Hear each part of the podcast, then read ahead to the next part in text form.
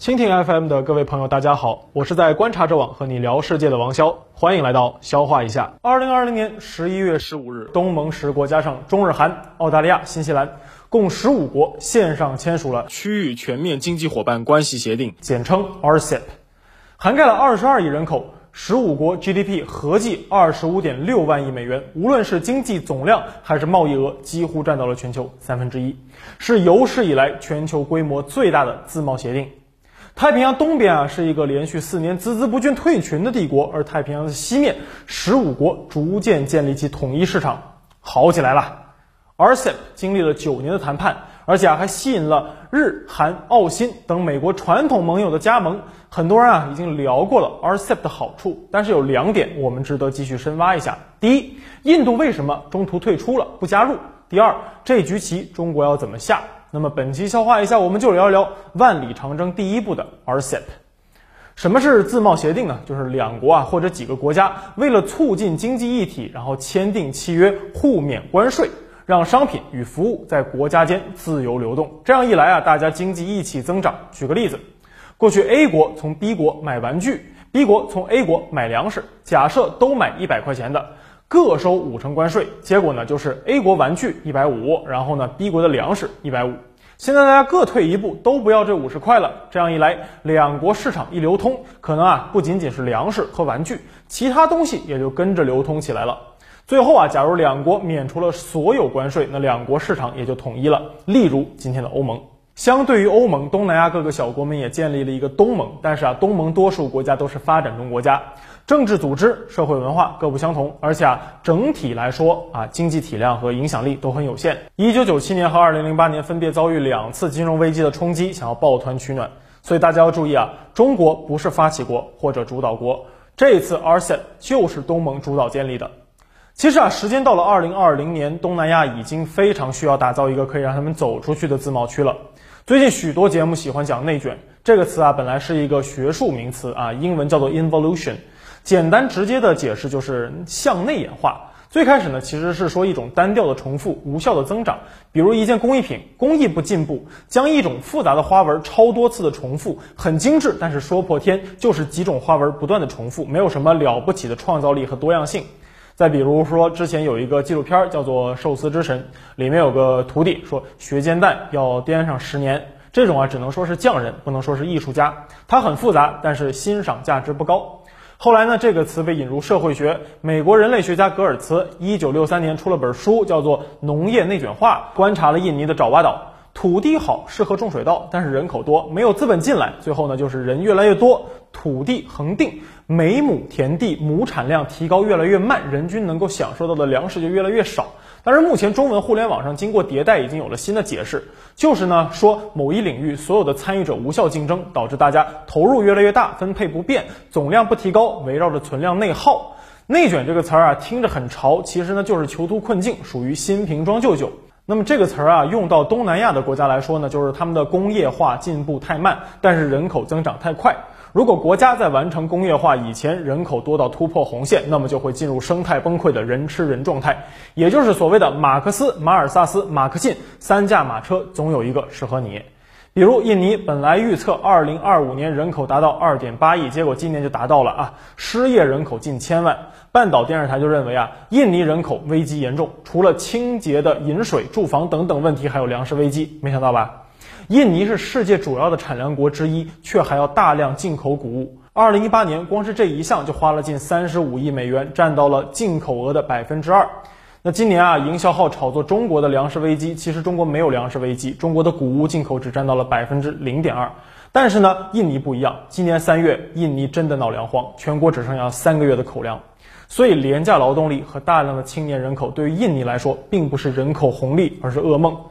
然后呢，越南、泰国也多多少少都有这个问题，还有菲律宾人口已经破亿了，他们都急需想办法把自己嵌入到世界分工体系，让人口有机会进入工厂，这就是他们需要自贸区的原因。那我们看回中国，为什么咱们也需要 RCEP 呢？二零一九年，中国与东盟贸易额达到了六千四百一十五亿美元，比中美贸易额多了快一千亿。今年前三个季度全球经济拉垮，然而啊，中国和东南亚抗疫比较有力，贸易居然同比还上升了百分之五。东盟今年是中国第一大贸易伙伴，中国对东南亚投资也高达一百零七亿美元。其实啊，中国在 RCEP 之前已经和各个国家都逐一签订了自贸协定。二零零八年和新西兰，二零一五年和韩国，然后今年十月和柬埔寨。但是呢，这些都是双边自贸协定，虽然啊增进两国产业互补，但是范围太小，无法形成规模优势。那么 RCEP 就是把点连成了面。除此之外呢，最大的意义就是让中日韩自贸区走出了第一步。其实大家稍微留意一下，就会发现啊，二战以后通过人力资源优势实现社会现代化的主要国家只有中日韩三国。注意啊，不仅仅是经济、政治、文化，而是全社会现代化。哪怕是咱们这个三兄弟啊，还或多或少有一些封建回潮残留的问题，但是呢，中日韩政府主导经济赶超的模式已经证明了现代化的威力。在二零二零年六月十七日那期节目中啊，我们就说过，中日韩一谈合作，钓鱼岛就出事儿。那我们的节目提到过很多次，东亚人民应该团结一致。如果中日韩可以建立自贸区，将会成为人类文明的领军者，让东亚真正属于东亚。但是呢，从客观上面来说，这会对美国的世界秩序直接产生冲击，所以很难。而这次 RCEP 的价值就是中日韩隐藏在 RCEP 的外衣之下，实现了初步的自贸合作。三国啊，在部分领域互免关税。举个例子啊，比如说这其中就有电子游戏机，哎，各位游戏机是不是买早了？而且啊，在框架之下呢，覆盖了日本一半的贸易额。过去日本人吃西瓜呢是个奢侈的事儿，我们都知道，论片儿卖。因为日本封闭的农产品市场的程度全球闻名。那这次 RCEP 搞了一个黑船来袭，日本将逐步取消中国农产品百分之五十六的关税，只保留大米、小麦。猪牛肉、奶制品和糖五项关税，这还是考虑到了日本农协强大的政治动员力的结果。哎，日本农协也是一个非常奇妙的组织啊，我们埋个坑，以后再讲。那日本啊，在农业领域让步，就要在其他领域收益。那 RCEP 协定各国要为日本的工业品打开大门。根据协定啊，各国削减日本工业品近百分之九十二的关税。日本对 RCEP 驻国的商品出口额高达三千一百亿美元。RCEP 框架之下，中日韩就可以日拱一卒，不断互免关税，为之后三国谈判奠定基础。那商务部国际司司长张绍刚就表示啊，RCEP 达成以后呢，中日韩谈判会提速，以 RCEP 为基础达成水平更高的中日韩自贸协定。东亚经济整合，RCEP 只是第一步，或许未来啊会诞生一个像欧盟或者像北美一样的统一市场。所以东亚只有整合经济，才能够摆脱内卷的困境，东亚人才能够真正掌握自己的命运。好了。RCEP 的大概情况我们讲完了，那我们来讲第二个话题，那就是为什么印度不参加？首先啊，我们先说好，目前啊，中文互联网对于印度的讨论大多数是调侃或者嘲笑。那这次啊，我们把这种鄙夷的态度先放到一边，客观聊一聊印度的顾虑和诉求。RCEP 呢，最初是十六国谈判，但最后啊，因为经济结构无法得到补偿，所以印度选择了退出。日本最初表示啊，印度不签我也不签，结果啊，敌不过真香定律。印度最初啊是有意加入 RCEP。其实啊，此次签约的另外十五个国家在二零一八年就完成了谈判，一直都在等印度。但印度啊不断提出新的诉求，拖延了谈判的进程。二零一九年最终阶段，反而是 You jump, I jump 的日方派出了代表，私下询问能不能排除印度。十五国我们先签协定。首先我们要注意啊。印度不是一个出口导向型的经济，对于中日韩居民来说呢，后发国家的发展模式一般就是一代人吃苦耐劳，进工厂做代工，然后不断升级。但是印度它不是这么玩的呀，它就不是靠这个的。印度二零一八年外贸额只有三千二百六十亿美元，世界第十六，相比它世界第六的 GDP 总量并不高，而且长期没有发展。那过去五年和贸易伙伴贸易额增长只有百分之七。政府内部评估，印度贸易协定的利用率只占到中等水平，根本就用不上 RCEP 协定。其次，印度的经济结构也存在问题，产业呢和 RCEP 国家逐个都撞车了。RCEP 一共十五个国家，印度和其中十一个存在贸易逆差，近几年还在不断扩大。那印度与东盟的贸易逆差总额从二零零九年到二零一零年度的八十亿美元，增加到了二零一八年到一九年度的约二百二十亿美元。那让我们以纺织业为例，印度纺织和 RCEP 各国直接冲突，以小工厂生产为主，机械化水平和效率远低于中国，根本没有办法竞争。二零一九年中印贸易额啊近千亿，印度对华逆差近六百亿美元，占逆差总额的四成。其中啊，纺织业是印度第二大的就业来源，就业人口占到了将近五千五百万人，仅次于农业，千万职工衣食所系啊。除此之外，印度的奶产品面临澳新的竞争。印度约三亿奶牛，是全球最多的，三分之一是本土的水牛，以小农养殖为主，集约化程度和奶质远逊于澳大利亚和新西兰。像印度这种处于全面工业化前期的经济体，在市场开放前面显得手足无措，逆差只会不断的上升。但是呢，印度就凭借这种落后的工业化水平，依然可以和阿富汗、孟加拉、巴基斯坦、尼泊尔等国共同签署南亚自贸协定中赚到钱。对于这些经济体的贸易顺差，从二零零六年的四十亿美元增加到了二百一十亿美元。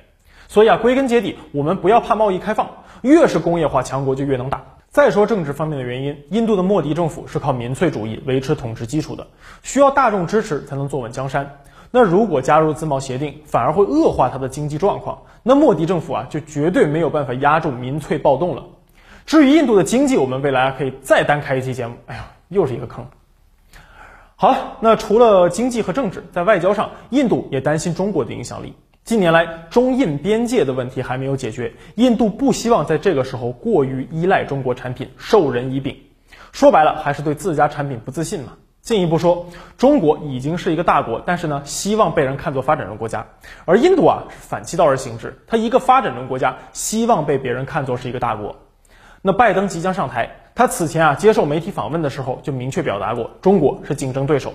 所以啊，未来 RCEP。和 CPTPP 两大协定很有可能发生冲突，那么印度啊，为了维持它的地位，肯定会待价而沽。相信说到这里，大家也都明白了。虽然 RCEP 是东盟发起和主导的，但是中国作为这个贸易体系中最大的贸易国和经济体，必然会逐渐站到 C 位。就好像你拉一个群，肯定是话最多的那个人会站到 C 位。那么问题来了，一个群怎么样，就要看群主怎么去经营。中国能站稳这个 C 位吗？市场经济啊有四大关键：生产、流通、分配和消费。RCEP 只解决了贸易关税，也就是流通、分配和消费，仍然是 RCEP 框架下二十多亿人将要面临的问题。哪个国家分配搞得好，人民消费力强，那哪个国家才能在贸易体系中抢占 C 位？那比如说啊，北美自贸区中，美国就是 C 位，最终消费者嘛，在欧洲则是法德两个国家，他们都主导了体系。中国如果想要成为真正的 C 位，需要做到两点：第一，中国产品出去，外国产品进来，不能只出不进；第二，中国的老百姓要能够消费得起这些进来的产品。这又需要社会解决两点：一，市场更加开放；二，居民收入大幅提高。当然，总会有人担心开放市场会冲击民族企业，但这就是事实。要当领头羊，就要普惠；要搞贸易保护主义，那就自己跟自己卷。RCEP 呢，是中国的机遇，也是中国的挑战。我们前面说到过啊，中国凭借自身的市场和体量，将会在 RCEP 中拥有巨大的影响力。但是我们也要注意，日本、马来西亚、越南、新加坡、新西兰、澳大利亚、文莱这些国家，他们不单单加入了 RCEP，他们也早就加入了奥巴马的遗产 TPP。说明啊，他们都在两头下注。这就好比说啊，你和邻居拉了一个微信群交流发财，还拉了几个隔壁小区的业主也进了这个群。但是呢，人家也在各自的小区业主群里面。未来哪个群最活跃，哪个群价值最大，还得看哪个群的群主给力嘛。维持群的秩序，引导群友一起提高。所以啊，RCEP 的签订只是万里长征第一步。现在呢，我们有了一个很棒的朋友圈，但是怎么玩这个朋友圈？怎么样啊？通过这个朋友圈交更多的朋友，获取更大的利润，那都是悬而未决的事儿。而且一旦美国重新完成了内部思想的整合，重新回到了世界的棋盘上，那中国还是要面临这个竞争的。这个竞争可不单单是经济，还有政治和坚定的心态。好了，以上呢就是本期视频的内容。如果您觉得有所收获，请在公屏上来一波，变得更强了。记录下我们共同成长的瞬间，顺便啊也请转评赞一下，也欢迎大家关注我的个人账号王潇 Albert，也感谢大家一直以来的支持，我会继续努力给大家从新闻作为切入口，分享更多的干货和知识，祝大家变得更强，我们周六再见。